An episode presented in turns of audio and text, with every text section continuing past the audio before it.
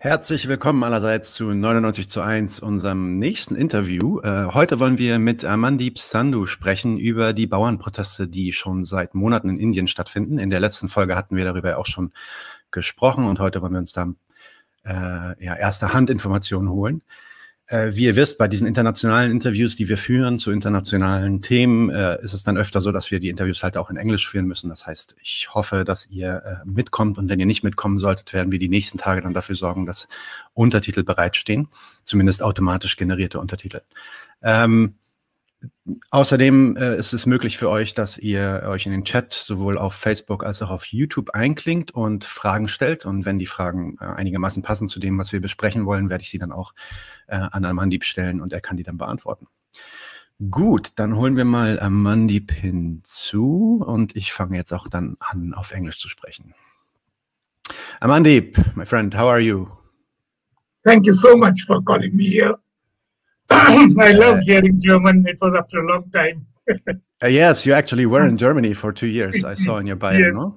Yeah, yes, in Stuttgart. Yes, yes. Right. Okay, let me give a short uh, introduction to who Amandeep is. Amandeep Sandhu, he was born in uh, Rourkela in Odisha, and uh, he studied at the University of Hyderabad. I, I, I hope I said that more or less correctly, yes, the pronunciation. Uh, Amandeep is uh, an author of books. He wrote two uh, novels. One is called Sepia Leaves uh, in 2008, and another is called Roll of Honor in 2012. And he also uh, was nominated for the Hindu Prize in 2013 for the second book.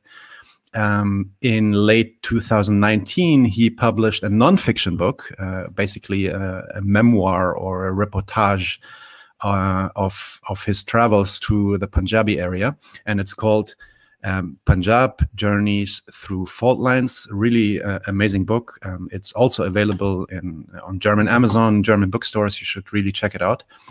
Uh, and I think you also were nominated for an award uh, in 2020, at least shortlisted and uh, longlisted for another, uh, Nif Kamaladevi uh, Chattopadhyay Award 2020. You were longlisted for that one and shortlisted for the Atta Galatta BLF Nonfiction Prize in 2020.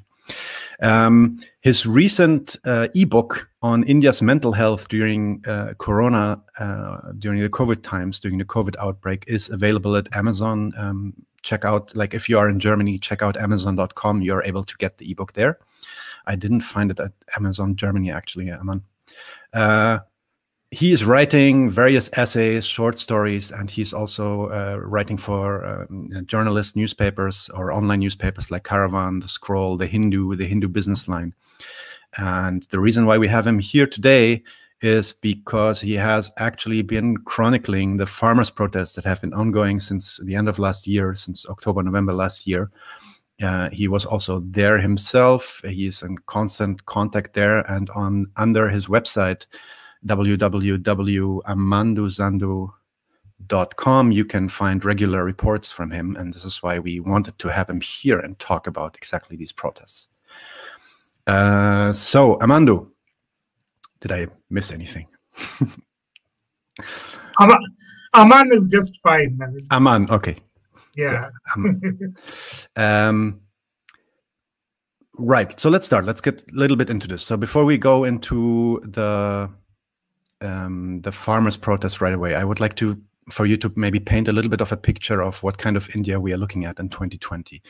Um, maybe you can tell us a little bit about, you know, for people that don't know much about India's politics, what party is in power, what what are the main opposition forces there? How is the economical and societal uh, situation also during COVID? Um, what what what kind of India are we looking at at the yeah mid of or end of last year? Uh, the uh, thank you. That's a very thoughtful question to start with because we need to paint the larger picture. The India we are looking at is a huge youth demographic, one of the biggest youth populations in anywhere in the world. Um, it is anyway a very large country, not in terms of space, but in terms of people. Um, one fifth of the world lives in India. Um, it is also a very aspirational society because youth wants jobs, youth wants a better life. Uh, it is also a society which is in transition between uh, a very uh, state centered way of living towards a more neoliberal approach of, uh, of whether it is entrepreneurship uh, or it is other ways of livelihood. Uh, but frankly, it hasn't done too well with neoliberalism in the last 30 years. Um, and uh, in the last seven years, uh, a particular right wing party made a huge drama about bringing good days to India. They called it Achhe Din.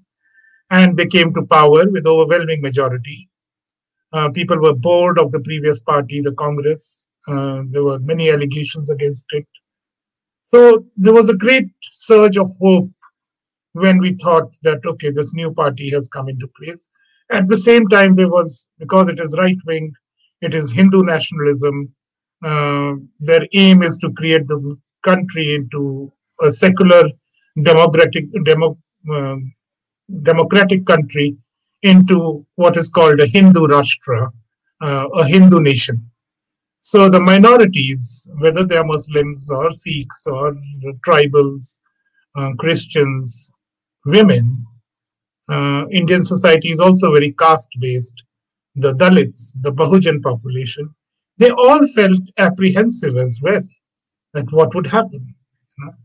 The particular leader we had did not have a great track record in secularism.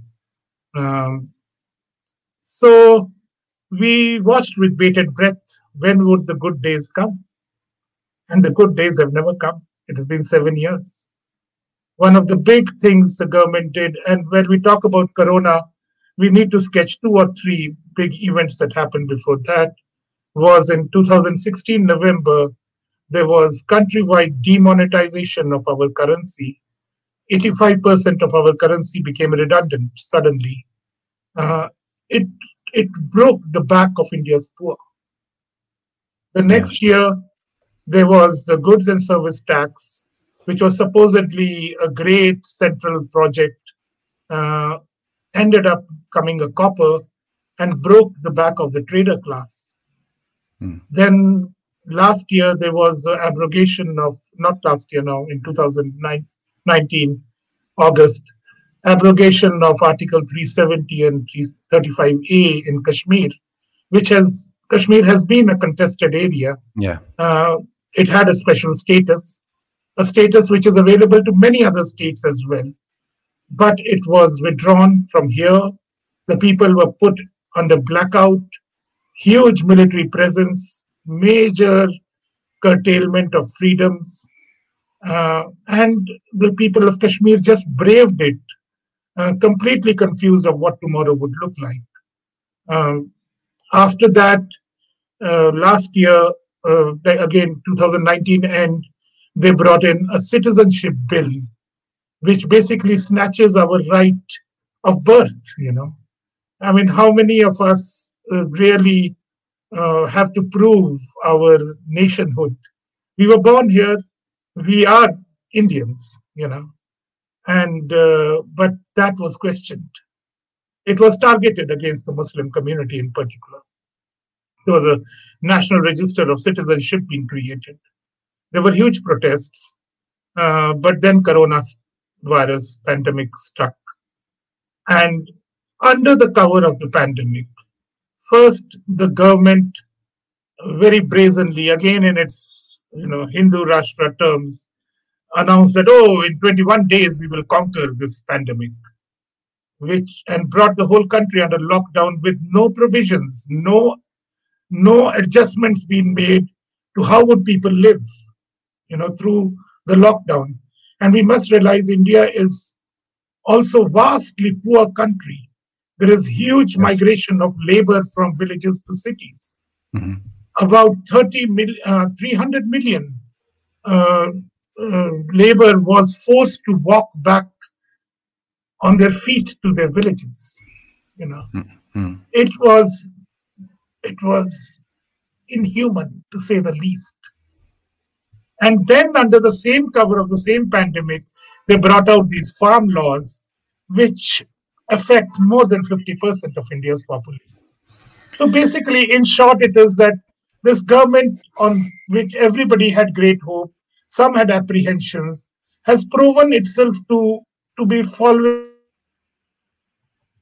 a completely different agenda, which agenda of the big corporations to divest people of their rights and livelihood and just help the big corporations become richer. Mm. So, I mean, you already you already started uh, talking about the farm laws. So, what we are seeing now is huge protests um, and and countrywide protests against a set of laws that were kind of snuck through in September of last year. Uh, can you tell us a little bit about these laws? What, or or maybe we we pull it the other way. What are the protesters actually protesting against? Why are they on the streets? What are they protesting for? What are their demands? And uh, what well, are we looking at here? Yeah. So uh, first of all, as I said, under the cover of pandemic, but even worse than that, they were bulldozed through the parliament with no debate or discussion. A special session was held. The opposition was protesting outside the, the, the upper house, the Rajya Sabha, and the government just did a voice vote and passed the three laws. Uh, the laws in specific. And just just to just to be clear about that, I think that is not normal procedure in India as far as not at all. Correct? No. Yeah. Any law that has to be passed has to go through the lower house and the upper house. There has to be due debate and discussion. And there has to be uh, uh, processing of all the that are arising. There has to be a parliamentary committee which looks into it, redrafts the law. So there is a regular democratic process. But this time, just they created a high power committee a year back, and nobody heard what happened to that committee. And suddenly, in the midst of the pandemic, they brought this law uh, completely uh, wrongly assuming that there would be no resistance. But when the ordinances of the law came three months back, at least the farmer unions in Punjab and some in Haryana, which are the two northern states, which are also the states of the green revolution of the country, uh, uh, which is which are the states which have fed the nation for the last 50 years at least. You know, uh, Punjab contributes used to contribute 70 percent to the central pool uh, of food, uh, and uh, now it still contributes about 40% to it. Uh, it's a different matter that India, the, the government department, which is supposed to store grains, uh, is unable to store them properly. And India is actually 94 on the World Hunger Index out of 117 countries. You know, so child malnutrition is huge in India. Uh, okay, coming back to the laws, there are three laws. Uh, the first law basically says that until now, there was a government regulated procurement system of grain. Now, that system was corrupt, that system had structural issues, that system wasn't working as well as it should, yet it was the largest public system in place in the world, you know. And farmers were by and large okay with it. Uh, they are now saying that we have to create a private procurement system, uh, which what it will do really is that initially the farmers will get better prices here. But in two, three years, when the government system fails, then they will reduce the prices and the farmers will get even lesser money than they are now getting. Mm-hmm. The second is that they're allowing contract farming with big corporations so we must note that India is the farmers of India, which are about 100 million, they are um, small and marginal farmers, which basically means they have less than one or two hectares of land. They are not doing well. Indian agriculture has been in crisis for the last 50 years. Mm. Government after government has neglected it.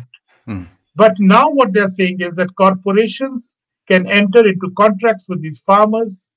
And if there is a dispute, if there is something that needs to be resolved, the farmer cannot go to the court.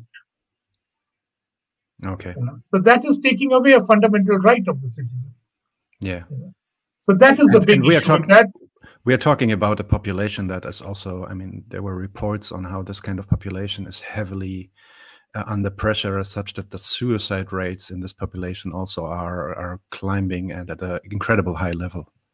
yes, we have had uh, 0.3 million suicides um, Mm, in the last 20 years, Mhm. ever since neoliberalism has started creeping into the agrarian sector, you know. Mhm, Because what I mean by that is that uh, there has been huge uh, foreign direct investment into the agri businesses. You know, so there are many, many companies that have come up which collect the raw produce and then package it and sell it at sometimes three times, sometimes seven times, sometimes 20 times the rate at which they have procured it. yeah. So course. when we, the we the middle class, pay for food, that money is not going to the farmer really. no, It is yeah. the agri business which is taking it. Mhm, So that that is why there's a crisis in that. So, uh, and the farmers cannot go to the court. Uh, it is very detrimental because how will you dis- solve anything then? And there will be many disputes.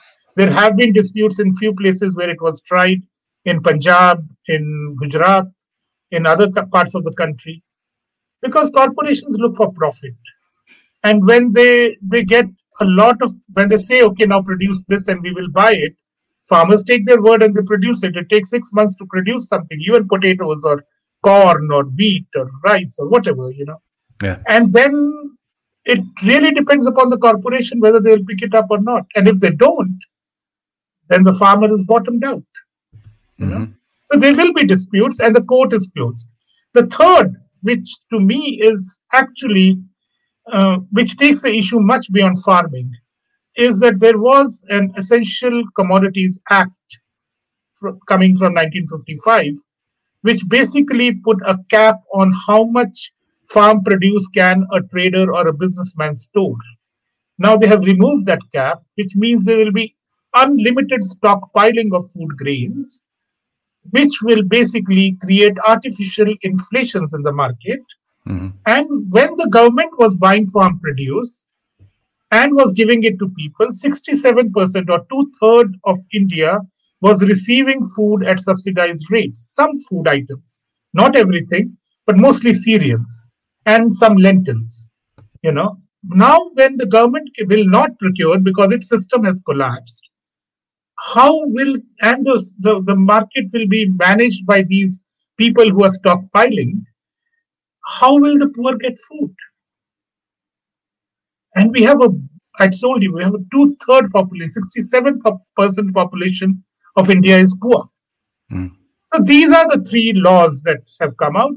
They are detrimental to farmers they are detrimental to anybody associated with agriculture they are detrimental to the poor people. Instead of the, the farmers are saying repeal these laws they don't work for us.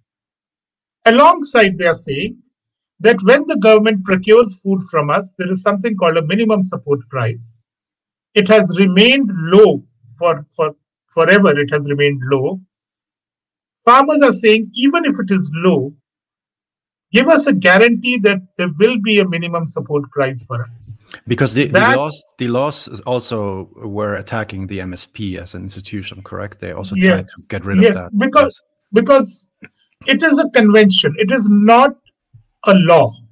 Mhm. it is Okay, something that has been going on you know Okay. Yeah. and it is honored it's a convention which is honored Yes. uh, the private players will play havoc with it as Mhm. is already happening for the last 15 years the apmcs or these private uh, these mandis what we call in india they have been dismantled in a state called bihar and the farmers of bihar are really suffering they are unable to sell their things at even basic price that they need you know.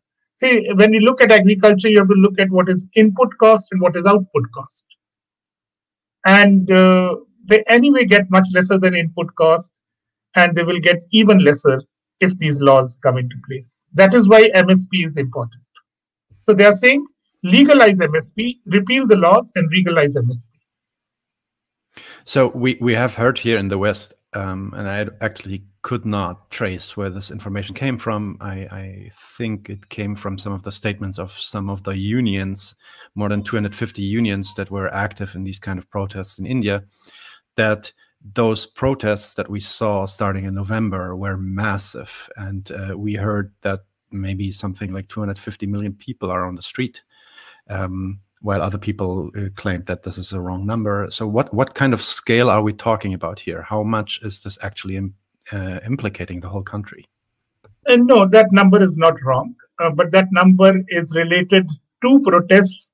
But it was a number from 25th of November 2020, yes. when the yes. when the trade unions of the country struck work. You know, they said, okay, this day we will put down, we will not work a strike. Uh, yes, yeah. yeah. strike work, you know. Mm-hmm. Uh, around 250 million people joined that protest.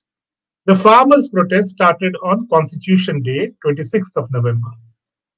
So it that was the figure of the union protest, but this was but because both are against the government, so they are not really wrong but they're not accurate, sure. accurate as well you know sure. so that yeah, is what happened to that number yeah. But we but we are looking at huge numbers of people being mobilized. I, mean uh, yes. At this moment this the protests have spread across the country. It is no longer a punjab haryana north india phenomena. It has gone down to i live in south india. It has come to my state in karnataka. It has gone to tamil nadu. It has gone to andhra odisha west bengal everywhere in the country. Uh, there are large scale protests by farmers because everybody realizes that this government will sell us off. And this is almost the last stand we are taking against the arrogance of the government, really. Mm-hmm. Okay. So I want to zoom out one second because you already mentioned about how this is so closely intertwined with neoliberalism and how corporations want to make profit over the situation and the actually deprivation of people in India. Um, we actually observed since years a lot of pressure coming from the WTO, from the World Trade Organization, on India to get rid of institutions or, or conventions like the MSP and some of those regulations that in the past were there to protect farmers. Can you briefly talk about what, at least, what your perception is, how these things are actually connected? Is is is is the government of India just coming up with this stuff on their own? Are they really just thinking about um, modernizing and um, you know bringing more efficiency into the country, or is there more to this than than we see in their statements? I don't know what these words modernizing and efficiency mean really, you know. but, yes, but, yes. but, but but I, no, I, will give you the brief on that. Uh, the 1986 Uruguay round of the General Trade and Tariff Agreement, um, General Agreement for Trade and Tariff, which lasted seven years actually till 93. You know, uh, in that round, it was decided. Many things were decided for countries around the world. Uh, many countries became signatories to it, and that is when they decided that okay, we'll push for neoliberal policies. India has been under pressure to uh, neoliberalize its agrarian system. Uh, it tried doing it with education, it failed so badly. You know, it tried doing it with health, it failed so badly. Uh, it was realizing that neoliberalism does not work. The previous government was, I wouldn't say it was protective, but it was somehow holding forth that, okay, we'll not do this. Where the previous government failed is that in 2004 to 2007, they instituted a committee called the Swaminathan Committee, which came up with a report at the end of it. It's a big report, five volumes, but they made extensive recommendations on what needs to be done to boost India's agrarian space, to end suicides in India, and that government, it is its committee, but it did not implement it. Mm-hmm. When this government came in 2014, when they were coming up with their manifesto, they included the terms of reference of that report into their manifesto. And they said, bring us into power and we will implement it. And that is why these millions of farmers voted for that party. But seven years now, and even they haven't implemented it. In fact, they went to court saying that, oh, this will skew India's markets. It will not mm, skew yes. India's markets. It will rob the agri businesses from monies which the farmer should get. That would what it will do. So, and now they have come up with this completely bizarre sellout to the large companies, you know. So it is all related to WTO and GATT. Uh, what what is the issue is that uh, under the cover of GATT and WTO also, this government is basically benefiting those who sponsored its elections, mm-hmm. those who put money into the government getting elected, basically those who propped up the government to benefit them. The government is trying to benefit them back. That's what they're doing. Yeah, actually we are going to talk about exactly this dynamic which we can observe in, in many countries. In our next episode of 99 zu 1 um, i want to do something now that i'm personally not so comfortable with but i have some friends that are i would say more to the center or even more to the right uh, of of uh, India's political uh, landscape, let's say, and they had made some allegations, and I don't think that those those allegations should be brought up, but I think it would be really good if you had some chance to just refute them uh, shortly. So there is this allegation that I also read uh, online of the protest currently being actually co-opted uh, as a means of partisan politics. Opposition parties basically trying to use these protests in order to just rage against um, the current government what would you say against these kind of allegations? Is there any truth to this? Can we see that? Or and is that like is that something that we should be concerned with even? Two or three things you know when conspiracy theories of this kind come up they're mostly false. Because yes. you know they have no one else to blame so they go and blame the opposition. The point of these protests is that uh, the farmer unions are against both the congress which is the main opposition much reduced now and the BJP, which is the party in power. They're also against many other parties, regional parties, who have been promising. The fact is, for 50 years, Indian agriculture has not been attended to. We need to attend to it. And the farmers have been waiting patiently, killing themselves, going under burden of huge loans. In Punjab, I know at least 83% of farmers are under huge debt. You know, uh, which which leads to their suicides actually. So to say that opposition has rigged it up is actually to demean the farmers. They yes. don't even know. They don't even know the resilience, um, the fortitude, um, the courage, and the resourcefulness of the farmers. You know, mm. Mm. and no political party has that will. In fact, I personally see these protests as a huge churning. Uh, and at the same time discrediting all political parties in the country. The system has failed. Mm-hmm. We have to find representatives who actually represent us and not betray us. And no political party does that. They all betray you. Yes. So I these conspiracy theories are very passe. They don't really matter much. Yes. You know? And and it's interesting to know, by the way, that if you if you observe protests of the like i mean not to that scale and of course not in the same context but protests against uh, ruling elites in other countries you hear this kind of claim regularly. And it's interesting that the same kind of weapons are being equipped uh, to try to discredit these kind of movements.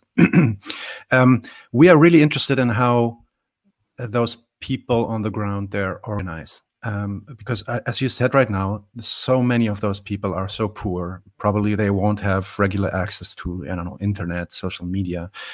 And um, now we are seeing that they are holding up a protest like this since since multiple months already against also very strong resistance.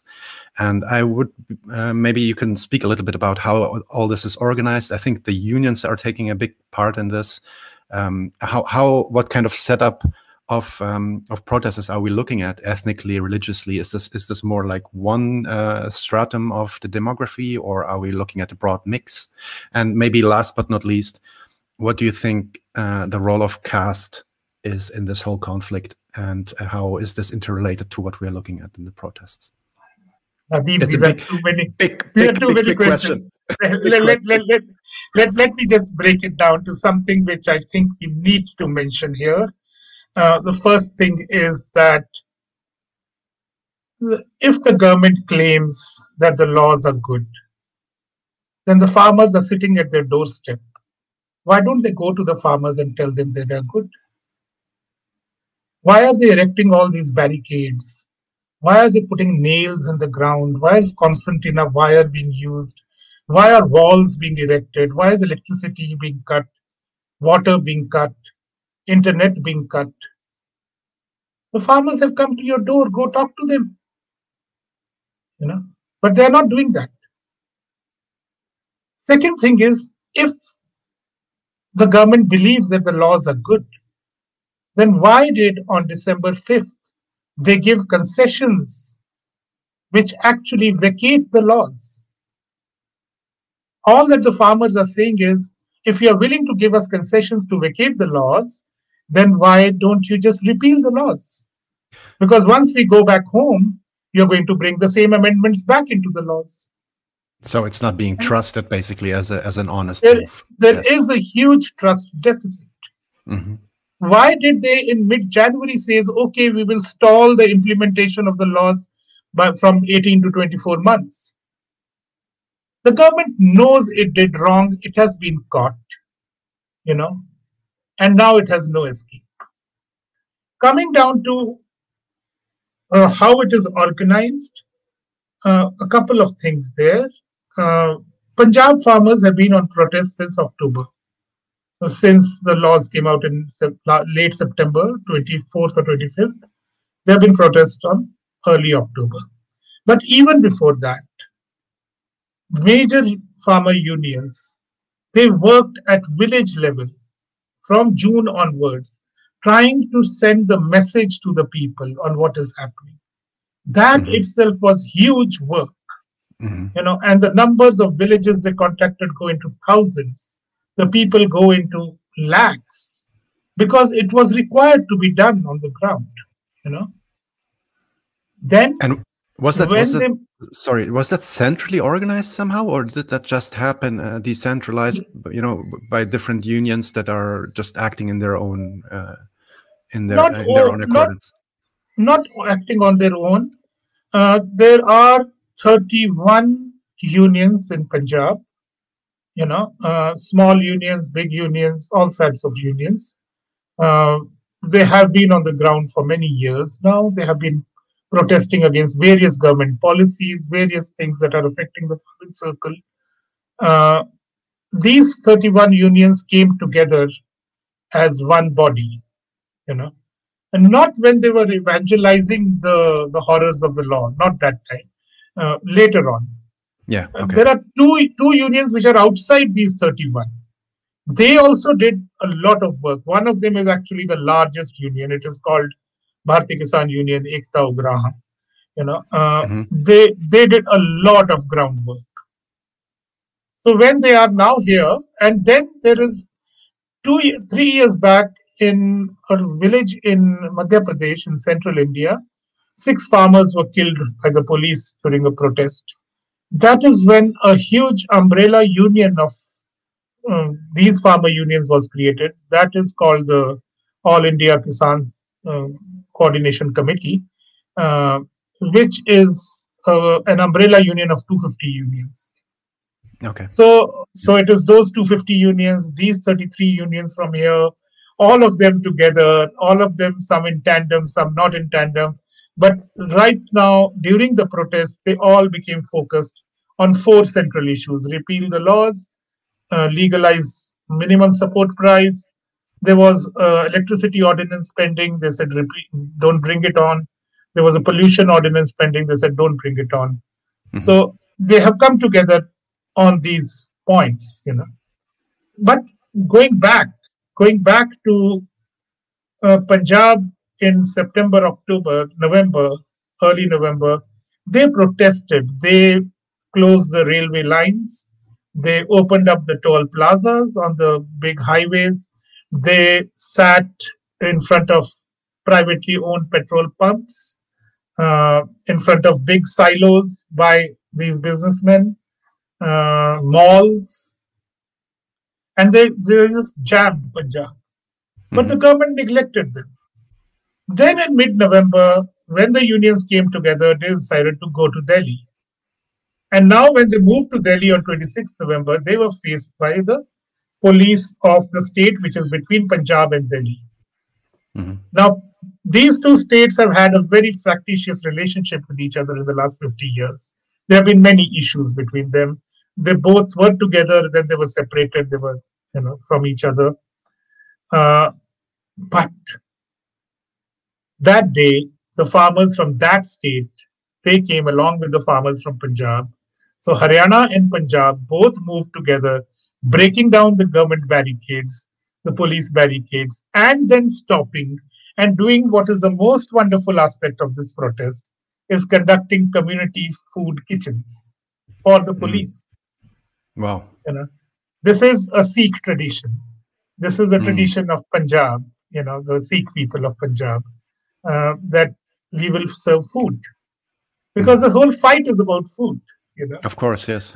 so, and they all moved with one tractor and two trolleys one trolley full of provisions for the next six months, one year, however long it takes, another trolley with people in it. Mm. And they came, they were again tear gas and water cannon outside Delhi. They camped there itself. Mm-hmm. And they said, okay, we are here now. And they set up their tent cities, so to say. Uh, they're living in their trolleys, they're cooking communal food. Everybody who comes there, everybody is served. They're taking care of the neighborhoods in the areas where they have camped. There are many poor everywhere. There are industrial areas. There are all sorts of people.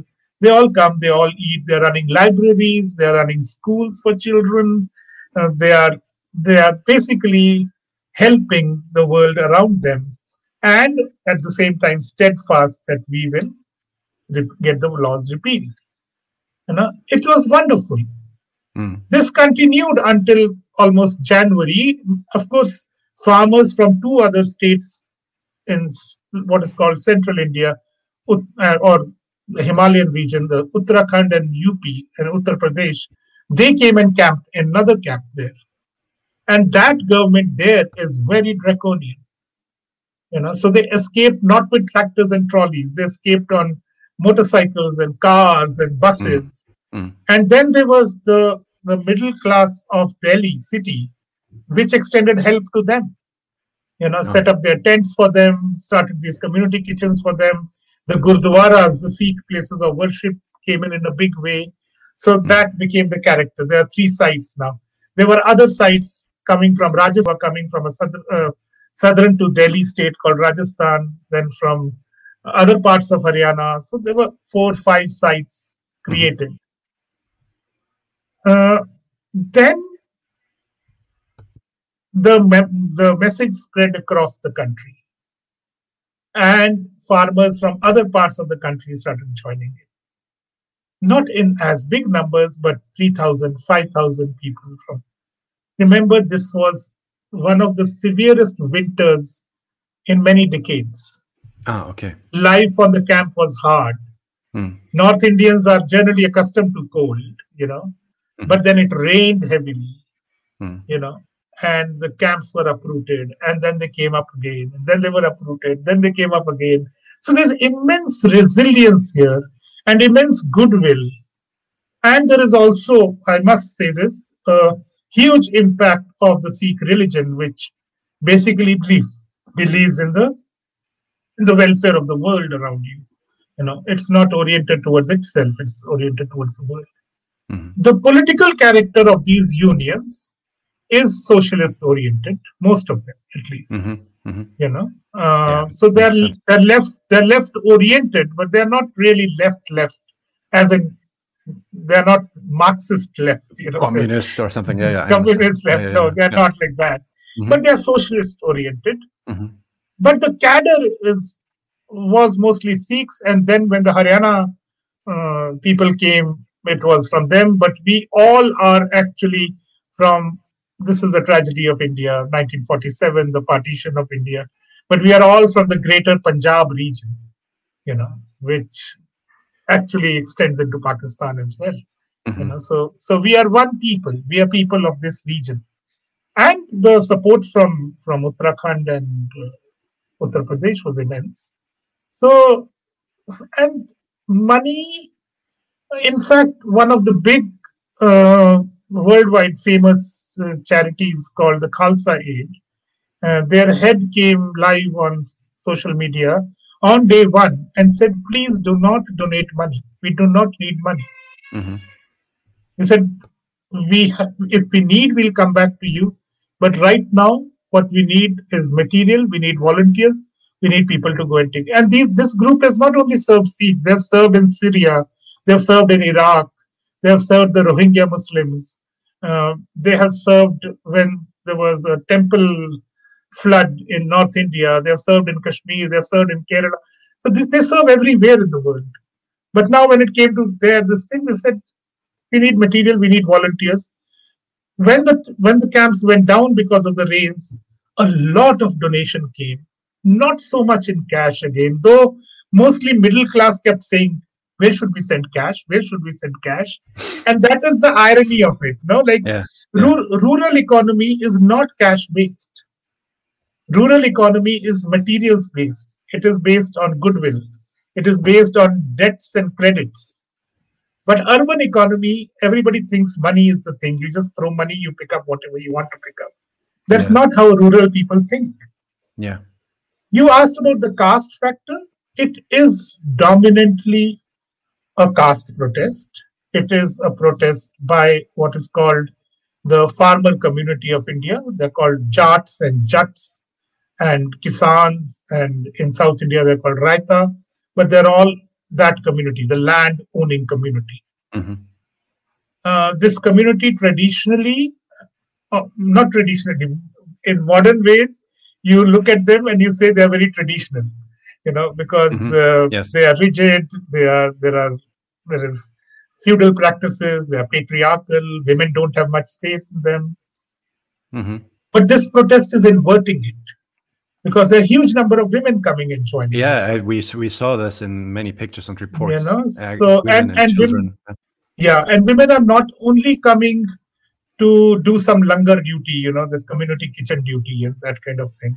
Mm-hmm. Women are managing stages. Women are speaking from stages. Women are forming groups and and taking the message around in other places. So women are very integral to these protests. Mm-hmm. So are what we call the Dalits in India. The and I hate the the reference lower caste, but it mm. is hmm. that caste which does not have land, which does not have uh, this fight of my land will go away. You know, it doesn't have that, but they also realize what I said earlier: the the dilution of the, uh, the Essential Commodities Act, how it will affect the poor. They also realize that yes, we have a flawed system right now, but the next system to replace it will be far worse. So we have to stand in solidarity.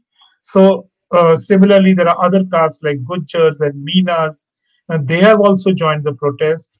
Uh, the Muslims have joining uh, started joining the protest recently in the last few weeks, okay. Uh, and so it is becoming a really diverse protest and mm, its character is as as diverse as India. You know. Yeah, great. Thank you. I would like to um, give you a little bit of time to maybe talk a little bit of, about this one picture that went viral and became iconic um, during the uh, protests. I'm gonna show it uh, right now. Um, yeah. So we're seeing, so seemingly we're seeing someone here, um, part of the protests, uh, being attacked or being threatened uh, by police or military. I'm not sure. Uh, uh, can you give us some context about this? Because when we spoke before, you gave me a very beautiful um, and very sad uh, background to this picture that I would like you to share with everyone. Yeah. So this picture actually is from the day of the of the breaking of the barricades 27th of november um, this is police uh, obviously keening an old farmer. Uh, but the picture actually echoes something which is very vital to how India has been constructed over the last many decades. Uh, in 1965, we had a war with uh, Pakistan. Very unfortunate because we should be fighting Pakistan, two poor nations here. Uh, need development. But uh, at that time, the Prime Minister of India, Lal Bahadur Shastri, uh, came up with this idea that uh, what's called Jai Jawan, Jai Kisan, which basically means hail the soldier, hail the farmer. Uh, both are pillars on which we will construct this nation. Uh, and it is true. The soldier does his job to defend the country. The farmer also does his job to serve the country. They are the two pillars of the country. Mm-hmm. Uh, this idea has remained in Indian consciousness. In fact, among all these protesting farmers, whether they are what we call Jat, Chats, the farmer, and the Dalits, um, the other castes, uh, there is almost a tradition everywhere that one son will take up farming, one son will go and join the army or the paramilitary or the police. Not that it happens in every family, but the intention is that we will do both these jobs, you know? Yes, yes. So there is a bonding between the farmer and the soldier, and the bonding is blood. Yeah. What sadly this government has done, and this government, as, I, as you now know, has been divisive. It has been religiously divisive, it has been caste divisive, and now it is dividing blood also because it is pitting the farmer against the soldier. Mm-hmm. This is not a fight anyone wants. Mm-hmm. You know, every village that is participating here receives a dead body every few weeks from the borders. Mm. They're all wrapped in the Indian tricolor. You know, uh, there is huge sentiment involved in that. Many veterans from the armed forces who have fought wars for India in the past, they are sitting on protest right now. You know, because they realize what the government is going to do to their lands. Many who are in the protests have their sons actually on the borders of India, on the Himalayas, you know, serving the country there. This is the saddest aspect of this protest. And this picture sort of epitomizes it that these two should never be fighting each other. These are the pillars of the country. And this government has made this fight happen. Yeah, great. Thank you. Um, I mean, maybe maybe it's like two more questions because we're running a bit late. But what I would like you to reflect a little bit on is what do you think where all this is going? So what, what's the state right now? What are we looking at? And how do you think this will develop in the next um, weeks, months? Um, what, what are we looking at here? We are looking at a pan-India uprising. Oh, the okay. anger has been bubbling up in this country the aspiration also has been bubbling up among the youth. Everybody is frustrated. There is great discontent. There is anger. Um, there is generational anger against neglect by subsequent governments. There is neglect. There is anger against this government's arrogance in the last few years. This government has basically harvested that anger, mm. And it's not going to look good for the for the government at all. In fact, the longer the protests go, the weaker the government gets, the more desperate it gets. It starts, you know, even bigger censorships of people. You know, one aspect of the of the rallying together, which I missed earlier, was the role that youth and the singers who sing songs played in the protest. You know, there have mm. been a hmm. brilliant outpouring of protest music, about oh, 500 songs in three three months you know and the, there is a somebody became the bard of the protest and uh, a few days back there was news that his most famous song was removed from youtube ah okay you know government has instructed twitter to remove i think 1400 handles from twitter mm-hmm. you know uh, journalists are being arrested just today one of the good alternative news sites, there have been raids by the tax department on them because they stand with the farmers, you know. Mm. There have been national security questions being asked and cases filed on various volunteers of the protest. these are ways there are uh, right now uh, there the, on 26 January the government enacted something which they thought would break the protest. It did break the protest. Uh, it shifted the focus from this main uh, protest site called Singhu to the the Uttarakhand protest site called Ghazipur. The leader there took over. You know, he became important. Though he has said that all of us are important, but there was a shift of balance. So the protests literally moved from Punjab and Haryana into central India. You know, they, they've gone there now. There are lakhs of people, millions of people gathering for what they call are the Mahapanchayats, the big gatherings. And they're they're taking oaths that they will oppose the BJP government until the laws are repealed.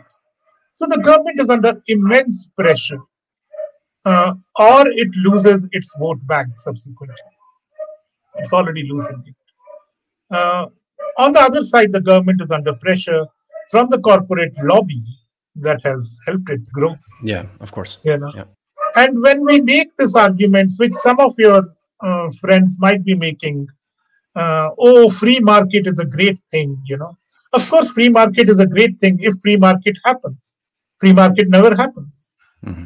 You know, in India, you are basically giving away the entire storage of grain to one business house and the entire retail chain to another business house. So it's basically moving into a duopoly. Mm-hmm. You know, mm-hmm. this is the, the Russian oligarchy which has consumed former Soviet Union. You know, you're going sure. the same way. Yeah. You know? Yeah. So this, so so the protests. I believe the government will have to repeal. It has to look for some honorable exit from this. We don't know what that will be, but that's really government's worry. My worry right now is that I think the last talks happened around 20th of January, and now for over 20 days there have been no talks, you know, and there has just been greater and greater censorship from the government. Mm-hmm. Uh, this has to change. This has to change. The government has to recognize the protesters as valid, uh, with the same rights as any other citizen, and talk to them as equals. They cannot be persecuting the protesters. Okay, uh, Aman, uh, great. Thanks so much. I think you gave so much context now for the people that are listening here. I doubt that anybody here in Germany has any kind of idea about the things you talked about, unless they are also directly connected. Uh, what I would like to finish with is, and uh, I think it's especially great because you lived in Germany actually for two years, so you kind of know uh, what our society is like um, what can we in Germany, if we talk about the current, the common struggle that we all face on this planet, we talked before about you know right wing shifts of governments and neoliberal pushes of economies. What can we in Germany learn from our fellow protesters and farmers in India? And what can we take from you in order to maybe help us also mobilize in a way that you uh, give us such a great example? Uh, honestly, I'm no one to suggest, but I will share two observations that I had when I lived in, in Germany. One is when I would go on the Autobahn, you know, I would see this vast farms, huge farms, you know, wheat would be growing, corn yeah. would be growing. Yeah.